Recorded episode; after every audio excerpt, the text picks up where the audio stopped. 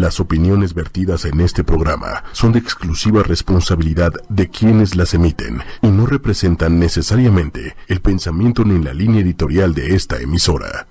Muy buenos días amigos de ocho y media, bienvenidos a Fusión en Movimiento. Ya es lunes, es lunes y ya estamos de vuelta aquí para platicar un montón de cosas el día de hoy. Es un día donde tenemos que aprender un montón, un montón de cosas para, pues para nuestro crecimiento, autoconocimiento y demás, cosa que me da mucho gusto estar aquí de vuelta. Y bueno, pues también me da muchísimo gusto estar aquí con la voz más linda de México. ¿Cómo estás, Big Brother? Ay, qué, bonita presentación. Muy bien, ¿y usted, licenciada? Muy bien, muy contenta de estar aquí eh, de vuelta, de nuevo, y bueno, pues con muchas cosas que hablar, ¿no? Que platicar. Muchísimas cosas. Así que bueno, quédense porque va a ser una hora bien interesante. Vamos a, ver el lado A y lado B de las cosas como siempre. Pero antes de empezar el tema del día de hoy, eh, quiero agradecerle muchísimo aquí al licenciado, a Manuel Méndez y a Lili, a Lili Musi, porque miren nada más qué bonitas flores. Eh, nada más. ¿A poco no están bien bonitas? Bien bonitas. Y bueno, les voy a platicar. Resulta que ya cumplimos aquí en Fusión en Movimiento y ocho y media, un año, un año al aire y bueno, pues platicábamos hace un momento que se nos fue rapidísimo, ¿verdad? Que fueron como 10 minutos y no bajo el agua. ha sido una experiencia bien linda y bueno, pues hemos compartido momentos muy, muy agradables y bueno, pues lo que nos falta, ¿verdad? Lo que falta, licenciada, siempre un placer tener a gente tan talentosa y con tan buena energía. Eso, eso es todo, Ya, ya me hizo el día. Así que muchísimas gracias, Lick. De verdad, lo mismo digo, es un placer pertenecer a la familia de ocho y media, porque al final la intención, no nada más como estación, sino como grupo de colaboradores, eh, personas que trabajamos eh, con la voz, es dar a conocer herramientas y aportar aportar no uno, sino muchos granitos de arena a esta sociedad que tanto lo necesita, ¿no?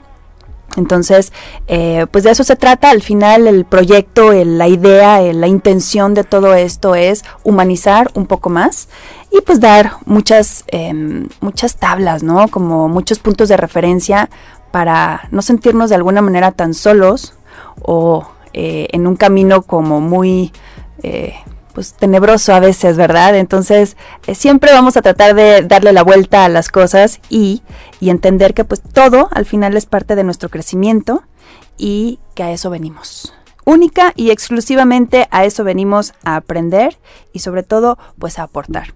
Entonces, parte de todo este autoconocimiento y de la parte donde queremos aportar y recibir también, porque pues de eso se trata finalmente, es entender, entender mucho necesitamos entender mucho por qué hacemos lo que hacemos, por qué decimos lo que decimos y por qué estamos viviendo esto que estamos viviendo. Entonces el día de hoy vamos a platicar precisamente de eso, el impacto de las palabras y no como decretos, no como cuestión eh, New Age ni pensamiento milagroso, sino como una realidad. 11-11, así que pidan un deseo. Pide un deseo, licenciado, por favor. Listo, listo. Ok, entonces vamos a empezar, ¿le parece? Vamos a empezar con el tema de la palabra. El impacto que tiene la palabra y el paradigma imperante que tiene esta parte. Entonces, ¿por qué la palabra? ¿Por qué vamos a enfocarnos el día de hoy a lo que son las palabras y por qué vivimos una realidad de acuerdo a lo que vamos diciendo?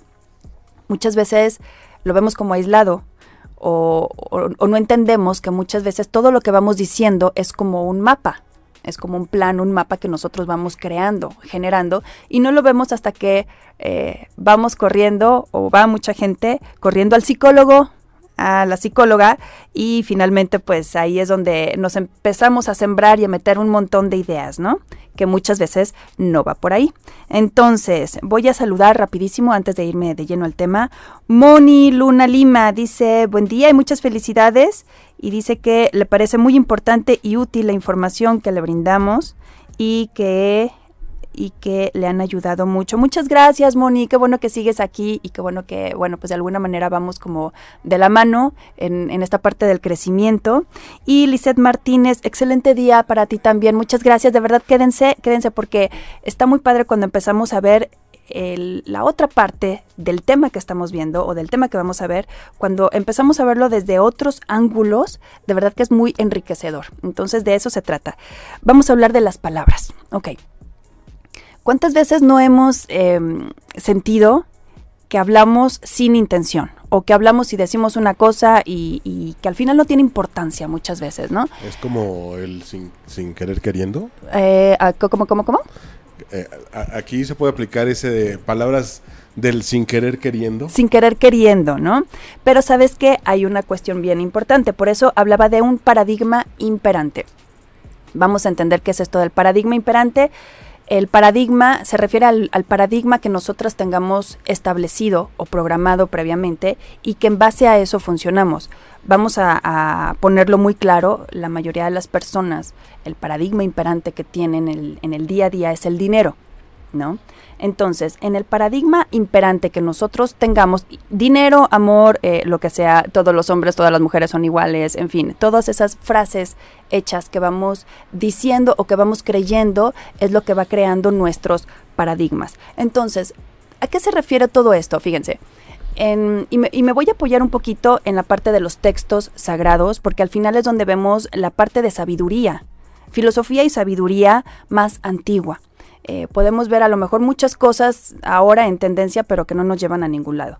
Entonces, la parte de los textos sagrados, en casi todas las Biblias, si no es que en todas, vamos a encontrar que lo primero fue la palabra.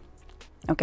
No el pensamiento, no una idea, no un sentimiento, sino la palabra. ¿A qué se refiere todo esto?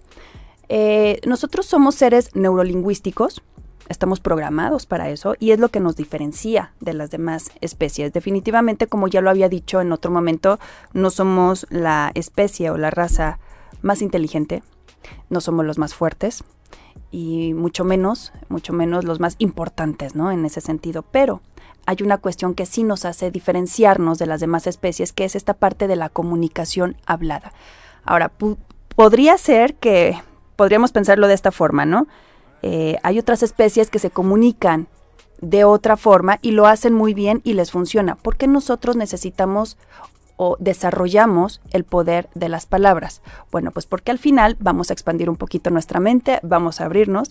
Al final las palabras son como magia son como decretos y se cumplen, pero se cumplen de acuerdo al paradigma que nosotros tengamos establecido. Ojo, aquí es bien importante, no funciona de acuerdo a los decretos que nosotros tengamos, sino a los paradigmas, o sea, las ideas que nosotros tenemos.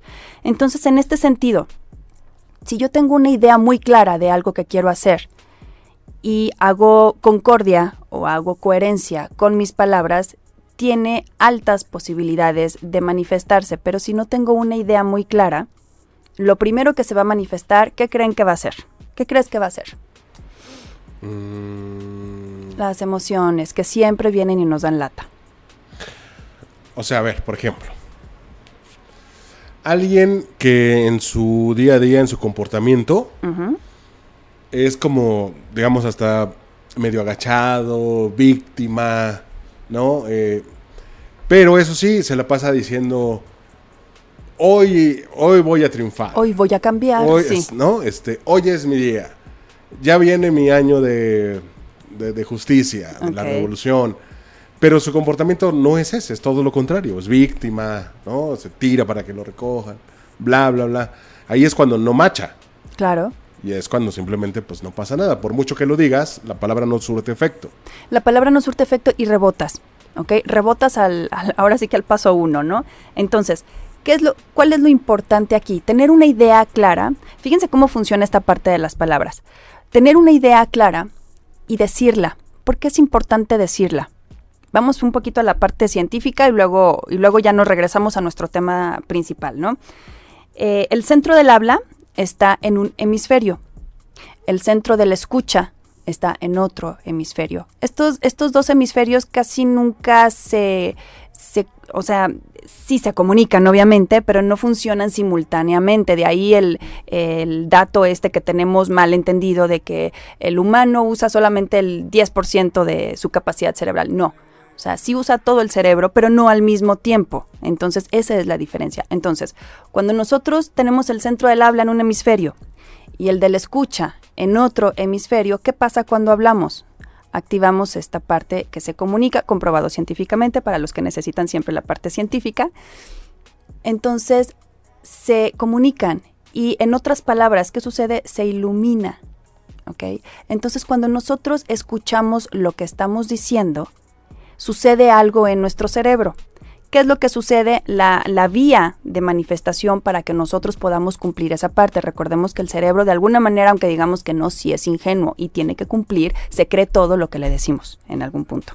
Entonces, esta parte de las palabras, de escuchar nuestras propias palabras, tiene un sentido bien importante. De ahí a que surtan efecto ciertas terapias psicológicas, digo ciertas, ¿ok? Ojo. Pero bueno, ¿por qué la terapia surge, eh, surge y tiene su efecto positivo? Porque cuando tú te estás escuchando, entonces tienes la capacidad de asimilar realmente lo que está bien y lo que está mal contigo. Tienes la capacidad de escoger, de decir si lo hago o no lo hago. ¿Por qué? Porque es importante hablar.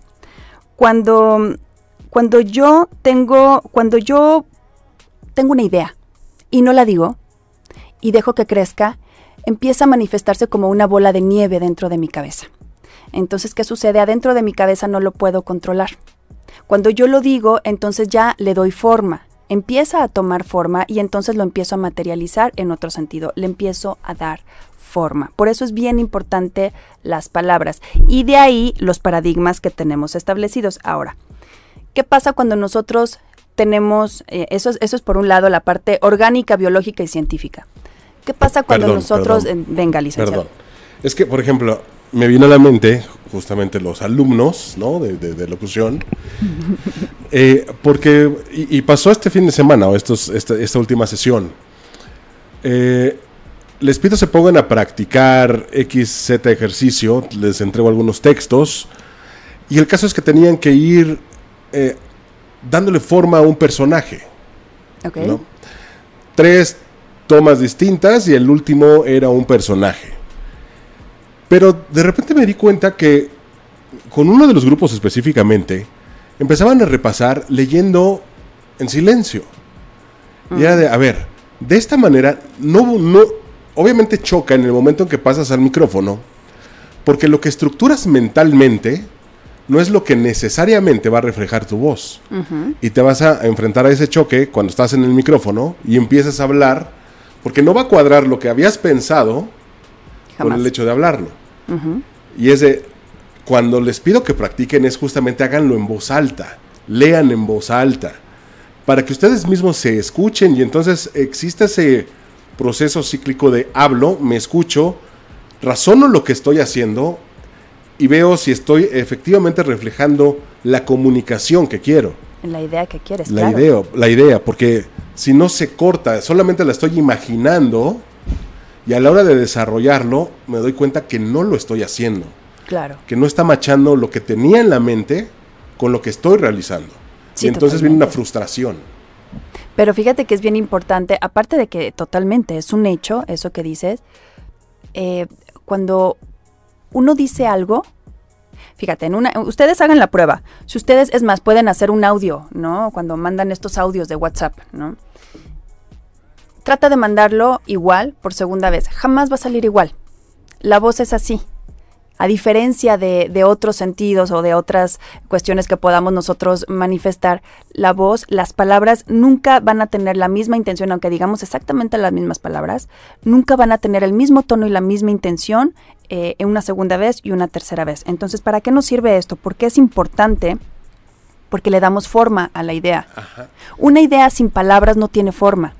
Entonces, aquí lo peligroso o lo, lo malo es cuando estamos con una idea tenemos una idea, una meta, un sueño, y por la cuestión del entorno o por precaución decimos otra cosa. Entonces, ¿por qué es peligroso o por qué va en contra de nosotros mismos? Y, como de verdad se los digo con el respeto que merece toda esta nueva tendencia y todo el New Age y lo que quieran creer y los adoradores del apio y todo eso. ¿Por qué? Porque finalmente eh, la parte biológica que nosotros tenemos, que es la neurolingüística, tiene su sentido y tiene su sentido para manifestar, no nada más para comunicarnos, ¿no? Entonces, eh, por eso me iba a los textos sagrados, porque de alguna manera todos estamos un poco familiarizados con esa parte. Eh, ¿Cuántas veces no escuchamos nosotros en la parte religiosa, ¿no? Una palabra tuya bastará para sanarte. No es una idea, no es un sentimiento, es una palabra. En un principio fue logos, ¿Qué es logos? Logos es sonido. Y las palabras, la vibración, el, eh, todo lo que nosotros podamos hablar, en un principio son vibraciones, son sonido. Entonces, esta parte del sonido y de las palabras le dan paso a la manifestación. Esto es hablando físicamente, pero física de la física, digo. Entonces, en este sentido, eh, eso es por eso la, la, parte del paradigma imperante. Dice aquí Moni que en Facebook se ve un poco borroso y que en YouTube se ve súper bien. Ok, vamos a checar eso. Pero bueno, entonces, ¿por qué la idea? Porque la idea es importante, pero sin la palabra al final no es nada y al contrario nos puede venir a complicar o a conflictuar un poquito. Vamos a poner un ejemplo. Si nosotros nos subimos, vamos a suponer que nuestro cuerpo es un vehículo, ¿no? Vamos a suponer que nos subimos a un taxi y nosotros tenemos una idea de dónde queremos ir. Entonces, el taxi pues no entiende de la idea. El taxi es a lo mejor el universo, o es nuestro cuerpo, o es nuestra vía de transporte. ¿Qué necesita? Decirle claramente la instrucción. Nosotros tenemos que empezar a usar las palabras con las instrucciones adecuadas. Entonces, esa es la parte donde nosotros nos falla. ¿Y por qué? Por una parte bien importante, por la falta de la escucha. Hablamos y nosotros manifestamos y decimos lo que queremos, pero no escuchamos. Y eso es algo bien importante. No puede funcionar la palabra si no tenemos la capacidad de la escucha. Entonces, por eso es bien importante de verdad que nosotros empecemos a tener prioridades en nuestra vida. Eh, creo que ahorita eh, estamos un poquito eh, desbalanceados o desequilibrados con la parte de las prioridades. le hemos dado muchísima importancia a la parte de las emociones y a la parte del cuerpo y la nutrición y todo eso. No digo que esté mal, por supuesto que no, claro que hay que cuidarnos, ¿Y por qué digo de las emociones? Porque una idea que es clara contra una palabra que no es clara, lo que va a desembocar, ¿qué es? Un sentimiento y una emoción alterada. Y al final, si nosotros queremos manifestar algo, la emoción o los afectos, lo que vamos sintiendo, es un paso que vamos a ir arreglando más adelante. No es lo más importante. Y aquí a lo mejor muchas personas van a decir, ¿cómo que lo que siento no es lo más importante? es muy importante, pero eso es la consecuencia, es la forma que le van dando tus ideas y tus palabras a esas emociones. Entonces, ¿qué sucede? Cuando yo soy una persona muy clara, muy coherente, muy congruente y voy manifestando todo lo que voy o voy hablando, todo lo que quiero manifestar, mi emoción me va a acompañar, mi parte afectiva me va a acompañar y eso me va a, me va a sumar, me va a ayudar para seguir manifestando. Imaginemos que toda esta parte de la manifestación, porque al final es de lo que estamos hablando, a través de las palabras tiene sus pasos. Entonces, paso uno es la idea, paso dos no es el siéntelo. Y aquí es donde muchas personas nos confundimos, y me incluyo porque en algún momento yo también pensaba, es que tienes una idea clara, la piensas, después la sientes y lo manifiestas. No, todo va en orden, en orden como tenemos el cuerpo. Tengo una idea clara, y la digo. De acuerdo como lo digo, lo voy a sentir. ¿Ok? Uno, dos, tres. Entonces, como de acuerdo a eso lo voy a sentir, entonces ya después, paso siguiente, ya si lo queremos enumerar o no, paso siguiente, entonces va a ser más fácil porque hay una congruencia. Mis palabras le van a dar forma a mis sentimientos. Y aquí es donde también volvemos al paso uno, al paradigma, al paradigma imperante. Muchas veces vamos comprando frases, consejos, eh, conceptos, un montón de ideas a través de las frases y de, de, los refranes y lo vamos como aplicando a nuestra vida. Y uno piensa que no es importante y ojo, es bien importante porque cuando uno redirecciona toda esa intención de los refranes o de lo que estamos diciendo, cambia, tu realidad cambia. Eh, les voy a poner un ejemplo. El más vale malo por conocido que bueno por conocer. ¿A qué nos suena eso? ¿No?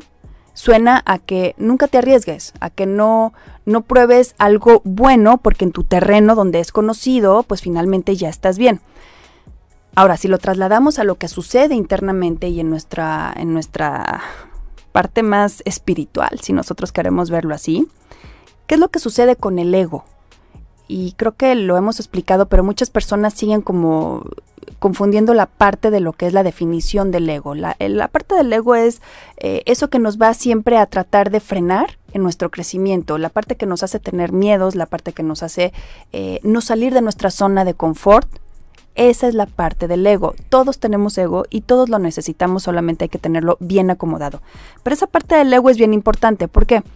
Porque al ego no le gusta crecer el ego va a hacer todo, todo lo imposible para que tú no crezcas. Y cuando te empiezas a acercar a algo que puede significar un cambio radical en tu vida, eh, algo que puede ser un crecimiento, el ego lo que va a tratar es de meterte miedo y entonces de jalarte. Y entonces yo me apoyo en el refrán que dice, sí, pero más vale bueno, ¿qué? Más vale malo por conocido que bueno por, bueno por conocer. Y entonces, ¿qué pasa? Fíjense la raíz etimológica de las palabras. Yo me convenzo yo me venzo con mi convencimiento, ¿sabes? Yo me venzo a mí. Entonces esa es la raíz etimológica de las palabras que sin saber, a lo mejor sin saber las estamos utilizando y las vamos empleando de manera incorrecta. Por eso decía, cuando nosotros le cambiamos la intención, redireccionamos esa parte de los dichos, de los refranes, nuestra realidad cambia. Y hablando del ego, eh, había un, un, ¿cómo se llama? Este, ¿cómo se llama? Un estratega muy importante. No sé si le suena Alejandro Magno, por ahí. ¿Sí sabe quién era Alejandro Magno, licenciado? ¿Y de quién era nieto? De quién era nieto, no. ¿De quién era nieto? Aristóteles. Ah, nada más. Ok, él decía, si una puerta es, complicada, si una puerta me da miedo, por esa entro. Él como estratega, como, como estratega militar. Entonces, ¿A qué se refería con eso? ¿Qué quiere decir si algo me da miedo o algo me da, me da inseguridad? Por ahí me voy. ¿Por qué? Porque ahí el ego no tiene defensa, porque ahí el ego se tiene que quedar a un lado y yo tengo que pasar por ahí. Entonces esa parte del paradigma imperante que tenemos, entonces se va deshaciendo. Entonces vamos como deshaciendo esas partes y no nada más vamos deshaciéndonos del ego, vamos creciendo. Por eso decía que al ego no le gusta crecer. Es como no sé, ahorita que, mencionaste esta reflexión, es como decir, si me voy por la facilita, ¿no? Entre comillas, es como, no quiero estar en mi zona de confort, eso no me hace crecer, ¿no? Me reto y entonces voy por esa zona que no es una zona de confort, que me da miedo, que, que, donde me enfrento a mí mismo, y eso sí me va a hacer crecer. Eso sí te hace crecer. Al final, por eso decía, Mira, hay dos cosas. Al ego no le gusta crecer porque te saca de la zona de confort y porque sabe que si tú creces, el ego baja. El ego pierde su lugar, ¿no? De donde está. Y otra cosa, cuando nosotros aprendemos, y esto es un dato otra vez científico, a la mente no le gusta aprender, ¿sabes? Hay gente que nos encanta leer y que nos encanta aprender y demás, pero cuando es algo que a lo mejor, porque somos selectivos, pero cuando es algo que tenemos que, o es algo que no nos encanta y, lo tenemos que aprender o lo tenemos que hacer, sobre todo aprender, tiene su razón de ser el que no nos guste aprender algo. Y es que cuando nuestra mente está aprendiendo algo nuevo, gasta un 30% más de energía porque no tiene estas conexiones neuronales fuertes. Entonces las tiene que crear. Entonces, ¿qué pasa? Te da sueño, empiezas a dispersarte, tienes un montón de distractores y es por eso, porque está haciendo esta sinapsis, estas, estos caminos neuronales que antes no existían, ¿no? Me voy rapidísimo al chat para poder seguir con el tema. Dice Lizeth Martínez, dice, a mí me pasa que veo alguna citación que no me agrada con cualquier persona y en mi mente redacto todo lo que le voy a decir y quiero hablarle fuerte en el momento que tengo para hacerlo. No puedo, mis ideas cambian, no puedo decirlo, algo dentro de mí me dice, espera, no lo hagas, busca otro momento y ya no digo todo lo que tenía en mente. Y otra, cuando lo hago sin pensar y sin escuchar, el detente me remuerde la conciencia, siento que lo dije muy fuerte o que hiero los sentimientos de la otra persona y quiero pedir disculpa y no sé cómo me siento mal. Muchas gracias, Lisette. Eh, yo creo que todos hemos pasado por ahí, ¿no? En algún momento el, chin, ¿por qué no le dije esto? Y al final cuando lo dices, híjole, me pasé, ¿no? Sí, y aparte hace rato que mencionabas como este orden, ¿no? del proceso, de la idea, cómo nos han roto, por ejemplo, la tecnología. Y de repente por eso tantos malos entendidos en discusiones entre comillas en WhatsApp, por ejemplo. Porque viene la reacción, le escribes con la mano, pero como no la procesaste, por eso dicen de repente, Pero a es ver, que no pintes lee, manos. lee, lo, lee lo que acabas de escribir en voz alta, Claro, a ver si así lo mandas. sí, claro. Te apuesto que muchas de las No. discusiones ahí se detendrían. Para empezar, una discusión es, es para eh, intercambiar puntos de vista y tiene que ser mínimo, mínimo por teléfono. ¿No? Entonces no, no puede ser de manera escrita. Y de lo que dice Lisette, fíjate, te voy a comentar, Lisette, yo creo que, por eso te decía, yo creo que a todos nos ha pasado, pero al final, esta parte del por qué no lo dije es porque, insisto, el, la emoción, que es como un caballo desbocado, te subes en ese y te bloquea. Y ya sea que te haga ser muy impulsiva o que te siente y te paralice, ¿no? Entonces, cuando tú le eh, tienes toda tu fuerza o tienes toda tu prioridad, tienes todo, todo enfocado en tu emoción, eso es lo que va a seguir pasando una y otra vez.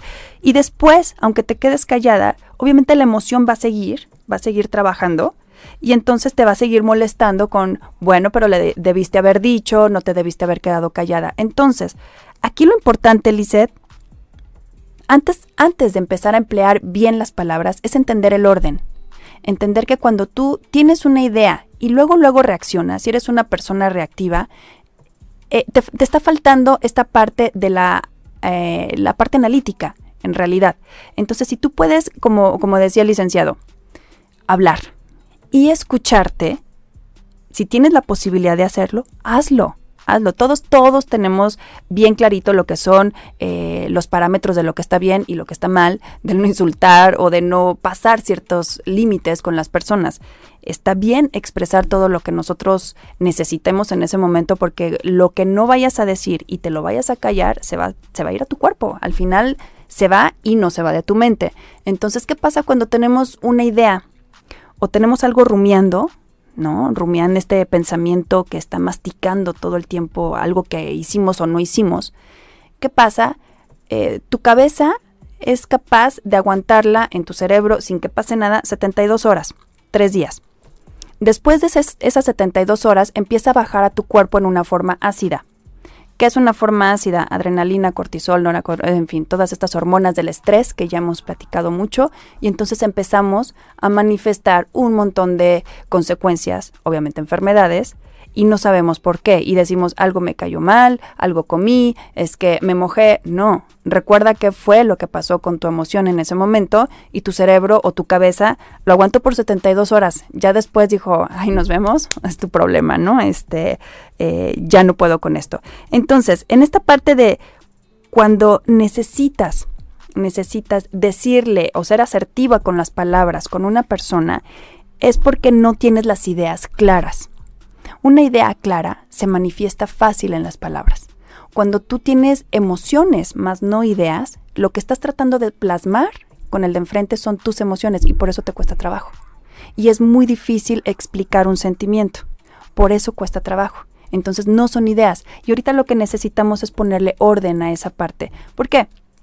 Porque si nos seguimos dejando llevar de verdad por toda esta parte del sentimiento, de los afectos, las emociones y qué es lo más importante y que todo nos afecta, de verdad vamos a culminar en una generación de personas blanditas, de personas hechas de papel, que no sirve. Al final, tiempos difíciles eh, no necesitan personas blanditas, necesitamos tampoco, obviamente, la parte ruda, pero necesitamos inteligencia emocional. Y para eso nos sirve saber esta parte, ¿no cree, licenciado? Sí, estoy aprendiendo mucho el día de hoy.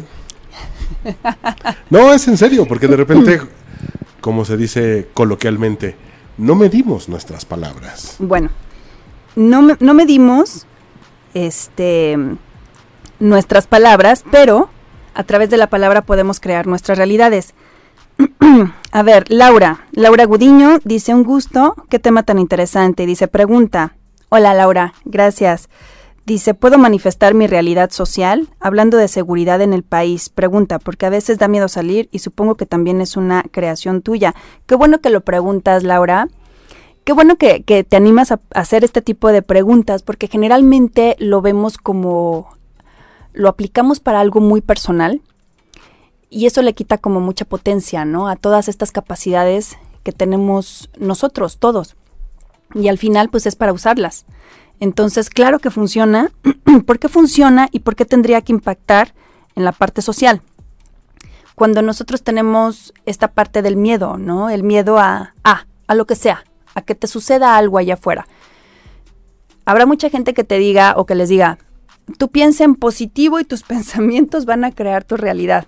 Ah, bueno, pues ahí te encargo a ver si vete a, a Indios Verdes y a ver si es cierto, ¿no? Vete a la Tepito y a ver si es cierto que, que no te pasa nada. Bueno, ¿por qué es importante? ¿Y por qué sí funciona? Porque al final cuando nosotros estamos, volvemos al taxista y volvemos al universo y volvemos a nuestro vehículo, cuando nosotros estamos dando instrucciones con nuestras palabras sobre lo que va a suceder, no estamos pidiendo permiso, no estamos tratando de ver si es cierto o no es cierto, estamos interfiriendo con estas leyes de física universal, de alguna manera, y estamos impactando en nuestra realidad. Ahora, ¿cuál es mi papel? ¿Y dónde, dónde yo puedo intervenir o interferir con las emociones? Llámese sabotaje ok, ¿qué hace el miedo o qué hace la angustia?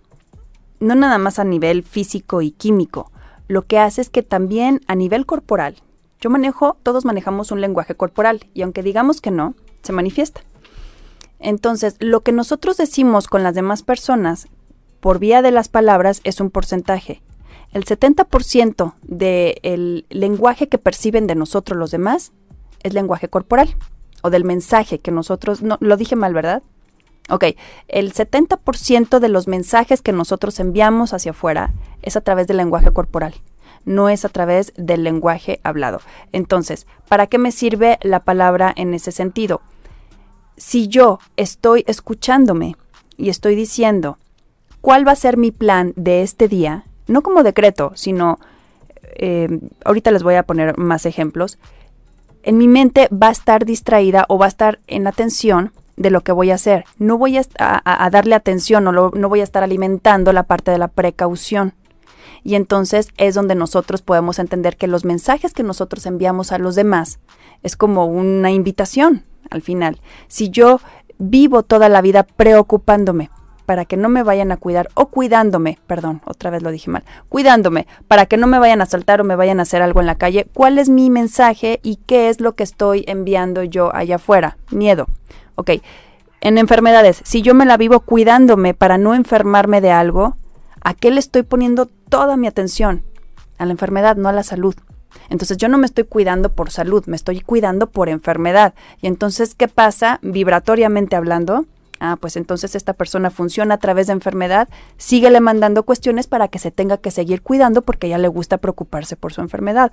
O eventos sociales, igual, eventos sociales. Entonces, no es lo que entra por tu boca, sino lo que sale de ella. O sea, por ejemplo, aquellas personas que se la viven diciendo, todo me pasa, ¿no? Eh, sí, desde este punto negativo, desde la enfermedad o, desde básicamente todas las cosas negativas y malas, es porque se la pasan vibrando o diciendo desde ese entorno. Dando instrucciones. Tus palabras están dando instrucciones muy claras a lo que son tus vehículos de manifestación sobre lo que va a ser.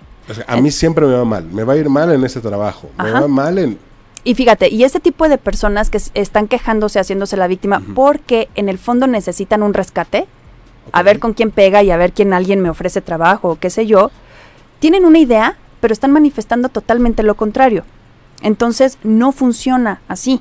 Entonces, si yo, por ejemplo, tengo el miedo de que algo suceda allá afuera, que mi país está terrible, que la situación está horrible, sí, pero si lo sigo diciendo, lo estoy manifestando y lo estoy plasmando más y más y más. Por eso los cabalistas dicen, habla de lo bueno, no hables de tus problemas, habla de tus cosas buenas, porque al final tú le vas a dar importancia y hay, una, hay un contagio colectivo de lo que nosotros vamos viviendo.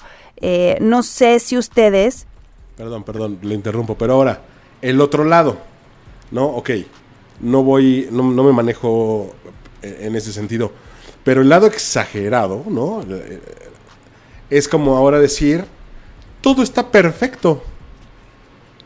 No, pues e, exacto. O sea, es el desequilibrio total. Porque en realidad no todo está- no es todo. y te voy a decir algo. Si para ti está perfecto, está bien. ¿Sabes? O, o amanecer diciendo que yo tengo otras cifras. Yo tengo otros datos y él tiene otros datos. y, y pasa. Bueno, ahí está. Y ahí está. Ahí está. Entonces, sí, sí aplica, sí puede ser perfecto, o sea, si tú, pero no como una cuestión de optimismo vano, de optimismo eh, sin razón. En este sentido es como una cuestión de observación. Si no, eh, por ejemplo, Lau, vamos a, sería bien interesante echar un, rewind hacia atrás. ¿Cuántas veces de lo que hemos dicho se ha cumplido y que no nos hemos dado cuenta? Y les voy a poner ejemplos que a lo mejor ya he puesto en algún momento, pero bueno, ahorita los tengo aquí a la mano. Entonces, ¿cuántas veces no hemos dicho o no hemos eh, escuchado a alguien que dice, quiero, eh, quiero la pareja perfecta? Y quiero la pareja perfecta. Y tú estás pidiendo la pareja perfecta. Y boom, te, aparecen dos. o te aparece el casado, ¿no? Tú pediste una pareja, ¿sabes? Necesitas saber pedir exactamente. Eh, dice Lau que si entonces con la palabra positiva y sintiéndolo atraigo justo la seguridad. Eh, Lau, con la palabra positiva es con la palabra, mira, de alguna manera sí, pero te voy a, te voy a decir algo y, y creo que hay que ser muy realistas con esta parte, lo que hablábamos hace un momento, hay que tener un equilibrio. Tal vez la situación no sea perfecta, el, el mundo ahorita no está a lo mejor eh, puesto para que tengamos a lo mejor la parte positiva a flor de piel. Pero lo que sí tenemos que hacer es darnos cuenta que a través de nuestro metro cuadrado, que es nuestra individualidad, sí podemos imp- impactar a nivel social y podemos impactar en nuestra comunidad de mil maneras. Entonces, ¿qué pasa? Pensamiento positivo, pero no un pensamiento positivo de sí, todo va a estar bien hoy hoy soy abundante o no sé cómo se hacen los decretos hoy en día y entonces voy y lo manifiesto. A lo mejor algún día pasará, pero muchos otros días no. ¿Qué es lo que tiene que haber aquí? Una estructura, una estructura de claridad de ideas.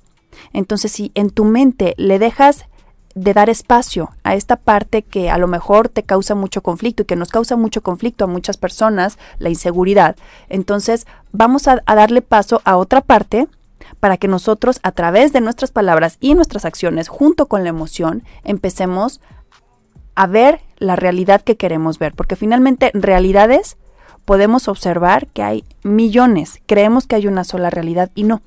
En realidad, eh, cada quien ve las cosas a su modo y de diferente manera. ¿De qué, ¿De qué depende? ¿Cuál es eh, la diferencia? El paradigma imperante que tienes. Entonces, si tu paradigma imperante, Laura, es ahorita la inseguridad o, o eso que te mueve, entonces tu paradigma imperante tiene que ser movido con el escucha, primero, y se le llama auriga la parte de que va a ser la manifestación, la parte divina, espiritual o hasta mágica, si lo quieres ver así, eh, por ponerle un nombre, no sé, va a ser primero escuchar, escucharte. Recordemos que nosotros, si, si, y, y- de hecho hay un, hay un em, estudio social, psicológico muy interesante acerca de eso. Si nosotros tenemos un paradigma instalado, vamos a tratar de identificarlo allá afuera constantemente. Eh, ¿Cómo funciona esto? Es como el ejemplo de la embarazada. Eh, de pronto se embaraza, eh, trae su panza y empieza a ver muchas embarazadas en la calle y creen que hay un baby boom. Digo, hay etapas en las que sí, pero no, ¿qué es lo que está sucediendo? Está tratando de identificarse todo el tiempo allá afuera y así funcionamos con todo. O por ejemplo, la amiga que no está embarazada, pero empieza a ver que todas sus amigas conocidas y demás están embarazándose. Y entonces termina embarazada. Ah, bueno, eso ya es... ¿Cómo le digo, licenciado? Eso ya... ¿Cómo le, ponemos, ¿Cómo le podemos decir? ¿Cómo le ponemos? Este... Bueno, pues... ¿Está bien? Virus, O sea, bendicitus. Exactamente. Entonces, esta parte de las palabras nos van a, nos van a dar nuestro paradigma imperante.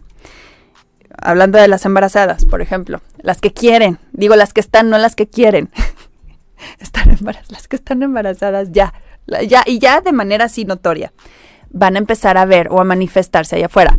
O es más, simplemente, si tú tuvieras un coche de un color este, muy extraño, de pronto a lo mejor te vas a dar cuenta que ese color extraño no era tan extraño, que lo empiezas a ver en la calle dos que tres veces.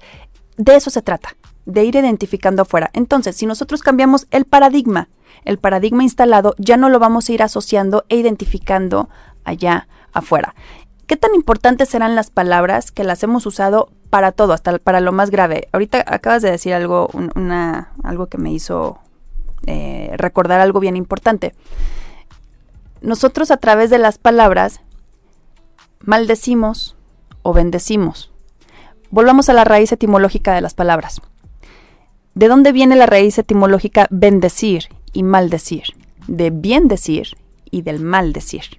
Entonces, decir bien algo aplica para que algo sea muy bueno en mi vida. No bien pensar, no bien sentir, no, bendecir. Maldecir implica lo mismo. Maldecirlo lo ubicamos como una maldición y, y, para toda tu vida y tus siguientes generaciones, ¿no? Porque puede ser así. El poder de la palabra es así. Entonces, el mal decir sobre algo o sobre alguien tiene un impacto profundo y muy fuerte, y no, no nada más a nivel psicológico. Eh, impacta en muchos niveles. Por eso es importante, aunque me vea así licenciado, por eso es importante, de verdad, cuidar esas palabras. No es para estar con miedo, sino para ver la capacidad y la potencia que podemos tener, la herramienta tan maravillosa que podemos tener con esta parte de las palabras. Osvaldo, Osvaldo, saludos, Osvaldo, gracias. Carito Torres, saludos, qué gusto saludarte, Carito. Y dice, ok, me das tranquilidad, gracias, me gusta mucho cómo nos compartes la información. Muchas gracias, Lau. Muchas gracias, pues quédate. De verdad que es, por eso les decía, es bien importante cuando eh, nos dan sus puntos de vista, porque nos abren y nos dan la pauta para decir, no nada más a ti, sino que nos pasa a todos y podemos entender juntos esa parte que bien hacemos nosotros o que bien venimos haciendo por generaciones por no saber.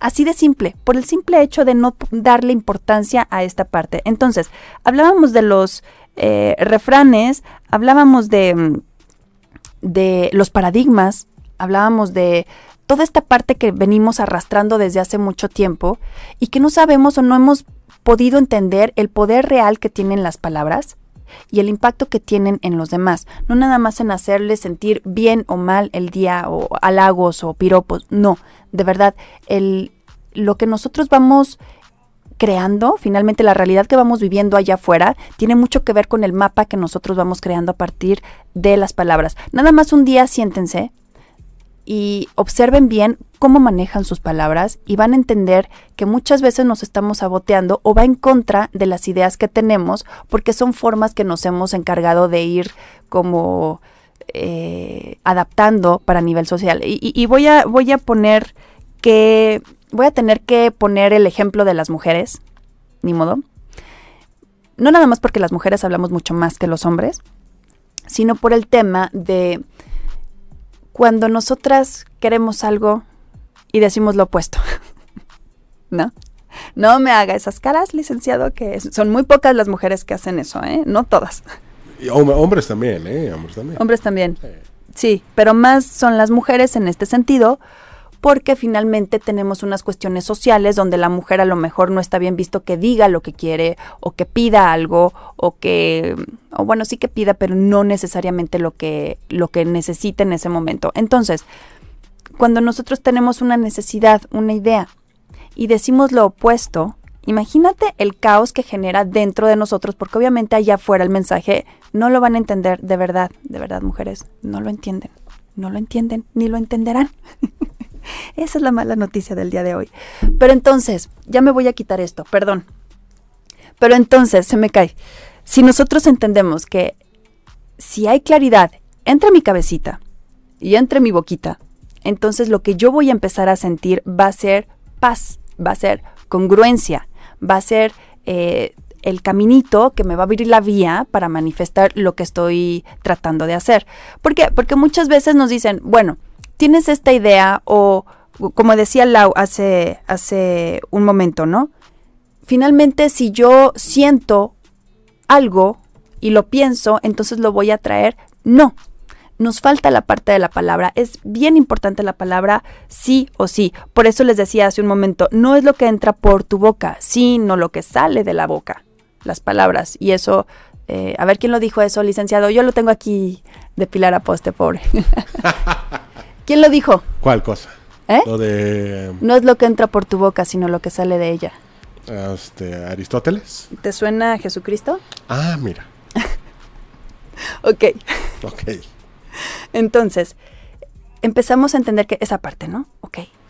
Somos, tenemos la capacidad de crear, no nada más a través de nuestro pensamiento, eh, podemos movernos gracias a la emoción. Finalmente, la emoción tiene su raíz etimológica una vez más en esta parte del movimiento, de la motilidad, de la parte motriz, lo que hace que nosotros nos movamos, pero si esta parte motriz o móvil que nosotros tenemos, que generalmente no tiene un guía, una cabeza, una idea clara, la dejamos, es como si fuéramos en un caballo, en un caballo desbocado y se va a cansar, en algún momento se va a cansar y es lo que pasa con las emociones. Se cansa y nos deja tirados en algún momento y nos deja peor de como estábamos. Entonces, no podemos subirnos al tren de la emoción, perdón, no nos podemos subir al tren de la emoción si no tenemos una cabeza, un guía, que es la idea. Y si no tenemos el conductor designado, que quién sería en este, en este caso? La palabra. La palabra. La palabra es eh, la parte del conductor que nos va a llevar a, don- a donde nosotros queramos ir. Entonces tenemos que entender que las palabras, las palabras eh, nos vienen a dar forma a todo lo que vamos a sentir y a pensar y a manifestar más adelante. Tú lo decías hace un momento, a través de WhatsApp o a través de las redes sociales o a través de cómo se comunican ahora o nos comunicamos ahora todos, nos pueden hacer el día o nos pueden deshacer el día con un mensaje o con dos, tres palabras, ¿cierto o no? Entonces, si entendemos que ese poder tiene las palabras sobre una persona, sobre el estado anímico de una persona, imagínate sobre ti mismo, sobre tu vida diaria. Entonces, en este sentido, ¿qué hay que usar? El guía, la palabra, dejar de pedir mal. Está bien que pidamos, está bien que empecemos a, a idealizar y a manifestar en la palabra, pero pedir bien. Si tú pides abundancia, pide sobre qué? Porque abundancia puede ser un, avis, un, un panal de avispas, son abundantes, muy abundantes.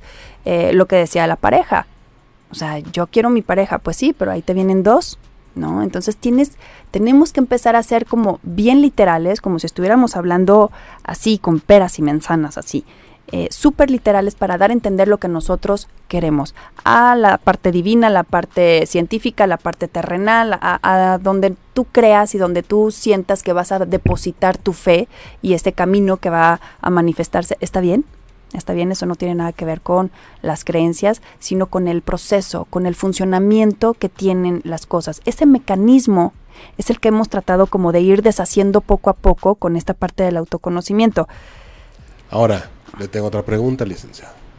¿Qué pasa con esa comunicación, con esas palabras que no decimos, que se quedan atoradas por X o Z razón?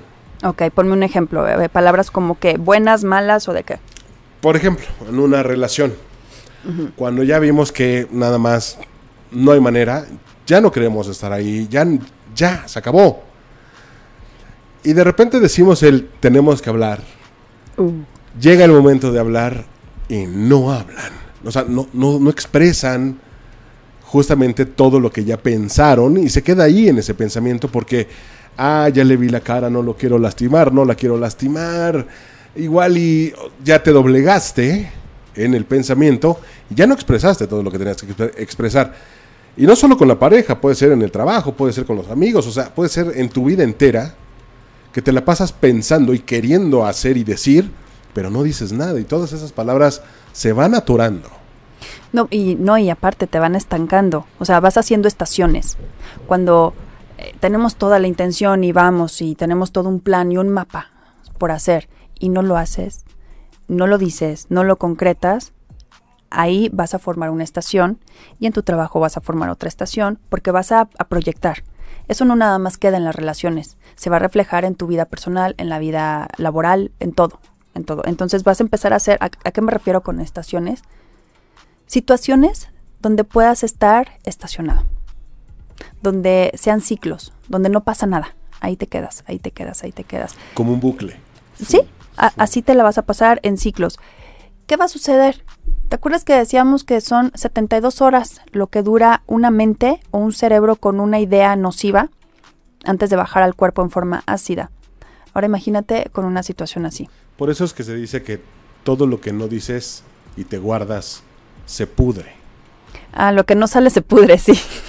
no, real, real. No, claro. Por eso te decía, no es tanto lo que entra por tu boca, sino lo que sale de ella al final. Entonces, si nosotros no podemos, no podemos tener esta parte del, no nada más del permiso, de que te des permiso, y, ojo aquí, porque hay que ser bien, bien puntuales en esta parte.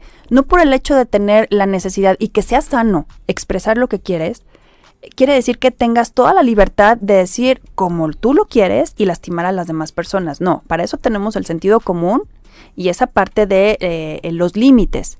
Entonces, si tú no tienes esa parte de la inteligencia con las palabras, de la idea bajar a la palabra antes que a la emoción, no a la, no a la parte reactiva.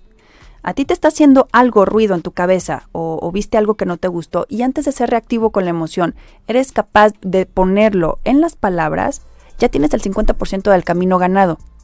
Entonces, eh, de hecho, la mayoría de las relaciones, de las buenas relaciones, es a través de, no de la buena comunicación, es de las buenas palabras, es de la amabilidad que tengas. Porque finalmente la buena comunicación es un mito, no existe. Es comunicación cordial y comunicación eh, agresiva, de alguna manera. Pero eso de la buena comunicación, buena comunicación no es decir todo, ¿eh? Ojo aquí, y va para parejas también. O sea, no quiere decir que tengas que decir todo y mostrarte tal como eres y entregar todo y todo, a lo mejor hasta lo que no debes decir lo vas a decir, aunque lo vayas o la vayas a lastimar con tal de tener esa confianza. Perdón. O caer en la exageración. Tenemos una muy buena comunicación. Yo le aviso hasta cuando voy al baño. Te Sí, calmas. Exacto. O sea, a ver, no, y, y empieza la codependencia enferma. Entonces se olvidan porque al final, ¿qué es lo que te dicen? ¿Qué es lo que te dice una autoridad de poder? Que ahora son uno. Y perdónenme, pero hasta por matemáticas eso no puede ser. O sea, uno más uno son dos siempre. Nunca va a ser uno más uno, ahora somos uno y entonces nos tenemos que compartir y decir todo. No es cierto. Claro que tiene que haber esa parte de la comunicación, por supuesto, porque si no, bueno, pues entonces, ¿con quién estás, no? Pero la parte del diálogo, del diálogo con la otra persona va a depender mucho del diálogo interno que tengas contigo. Si tú puedes tener una buena relación contigo en tu diálogo, ¿sabes? Que sepas cómo pides, que sepas cómo manifiestas y aparte, mirar tu vida. Si es coher- coherente, si es congruente lo que estás diciendo, todo lo que predicas o todo lo que te eh, dices tú todos los días con la forma de vida que tienes, entonces algo estás haciendo bien.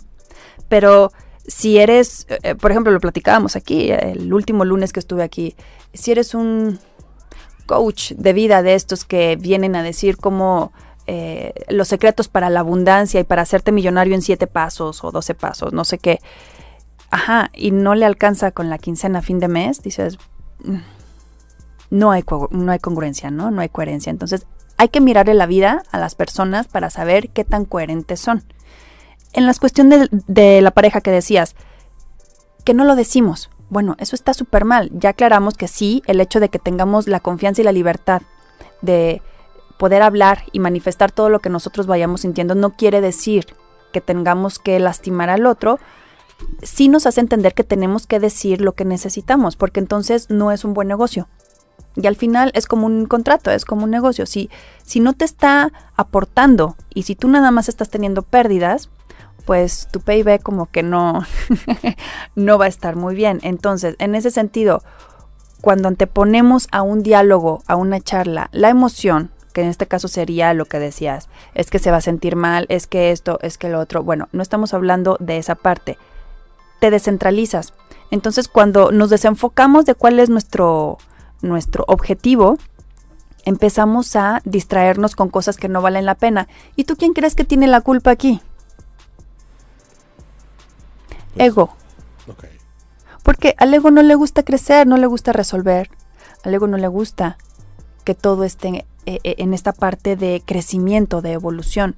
Entonces, ¿sabes qué? Deja las cosas como están. Eso no te implica ningún problema. Eso no te implica eh, ningún esfuerzo o algo que vayas a tener que arreglar más adelante. No. Y a lo mejor es necesario. Muchas veces es necesario una pelea, una discusión, un desacuerdo para destapar muchas cosas que hay atrás o que no nos animamos a decir por la buena.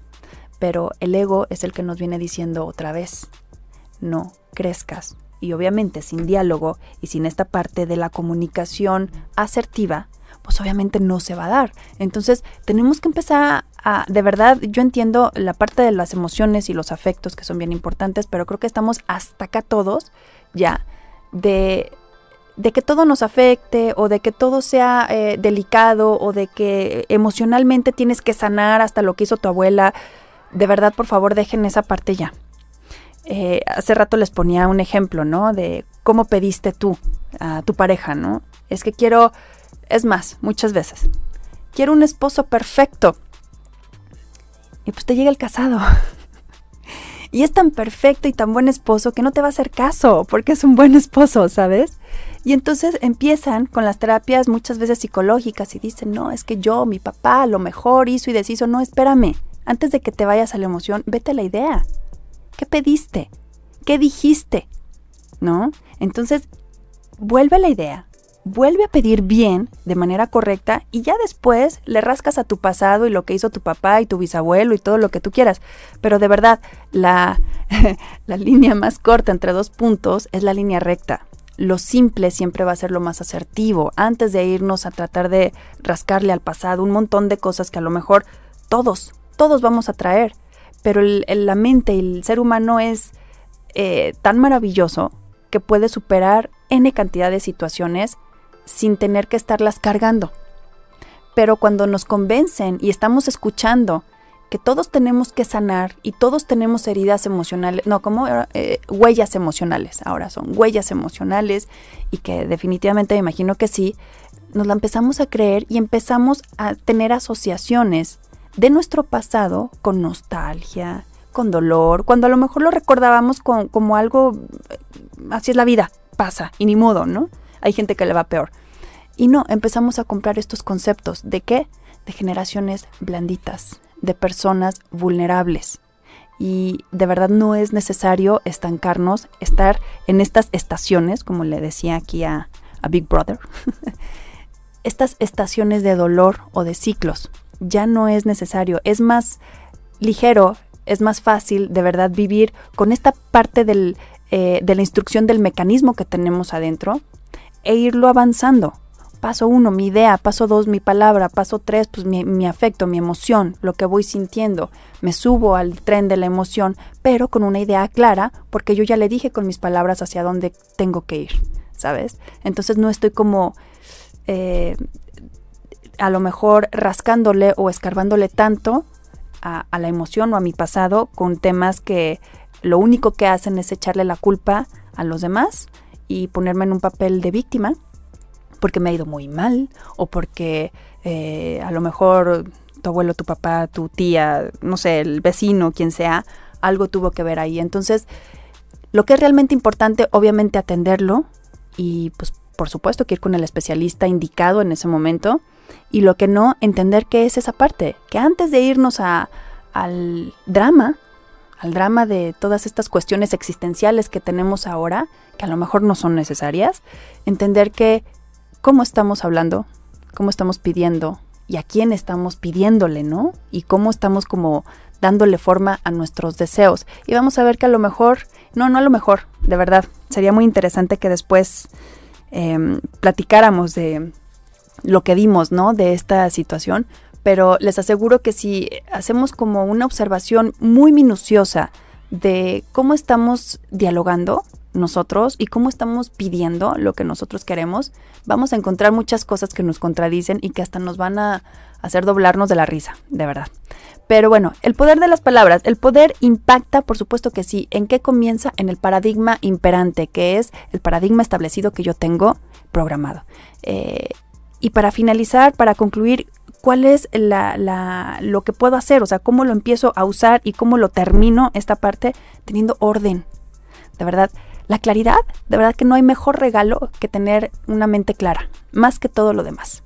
Cuando uno tiene claridad mental, tiene paz, tiene eh, amor, tiene eh, estabilidad económica, tiene eh, la parte social arreglada, es claridad.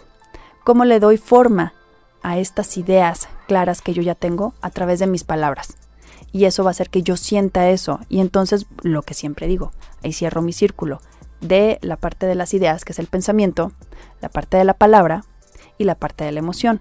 La emoción me rebota al paso uno, que es la idea y que es el pensamiento. Entonces, eh, finalmente estamos dentro de la misma rueda. Y bueno, dice Lizeth Martínez que infinitas gracias, infinitas gracias a ti, Lizeth, muchas gracias por escribirnos. Y dice Moni Luna, Dice, por ejemplo, hay personas que se hablan con palabras que para mí serían insultos, pero ellas se las dicen como una muestra de cariño. Exactamente, Moni. Finalmente, si la idea, por eso decía de los refranes, cuando uno los redirecciona, ¿no?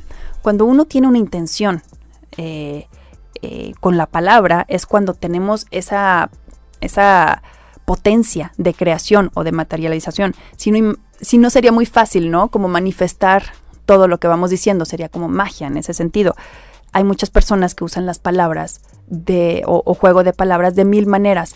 La intención o la idea o el paradigma imperante es lo que cuenta o es lo que respalda, viene a respaldar estas palabras. Entonces no hay que tenerles miedo. Yo creo que tendríamos que tenerle más miedo a lo que no se dice que a lo que se dice, ¿no? Por eso decía o ponía hace, hace poquito que muchas veces hacemos más daño con el escudo que con la espada, ¿no? Y dice, Rafa, Rafa, saludos Rafa. Y dice Lau, dice, me gusta mucho el tema, me caen centenarios. Qué bueno, Lau, porque eh, aunque no lo creas a mí también, cuando muchas veces tengo la idea o tengo la información, tengo el material, pero a la hora de estarlo diciendo, yo también voy entendiendo muchas cosas. Y entonces sucede lo que les decía hace un momento. Eh, hemisferio izquierdo e y, hemisferio derecho empiezan a comunicarse y ocurre lo que estábamos diciendo hace un momento, nos iluminamos de alguna manera. Entonces cuando tenemos esa parte de la iluminación, que es la parte del auriga y de la palabra, auriga es el escucha. Y la palabra, entonces ahí suceden cosas, ahí suceden cosas y entonces podemos tener la visión clara, otra vez, ¿se fijan cómo todo está ligado? Tenemos la visión clara para seguir o para retractarnos de donde estábamos, ¿no?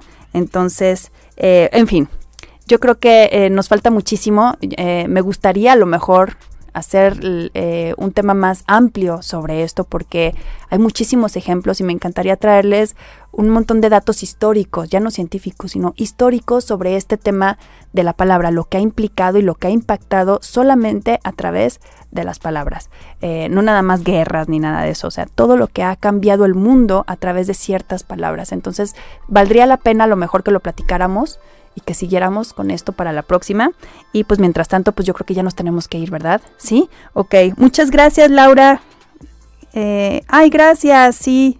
Tu energía también es súper bonita, muchas gracias. Por supuesto que sí, Laura. Aquí nos vamos a ver el próximo lunes. Tenemos una cita a las 11 de la mañana y vamos a seguir platicando de esto y a lo mejor le metemos eh, otra cosita más al respecto para completar lo que es la palabra. Muchas gracias, licenciado. Un verdadero placer. Igualmente, así que bueno, sigan con la programación de 8 y media. Disfruten su día. Adiós.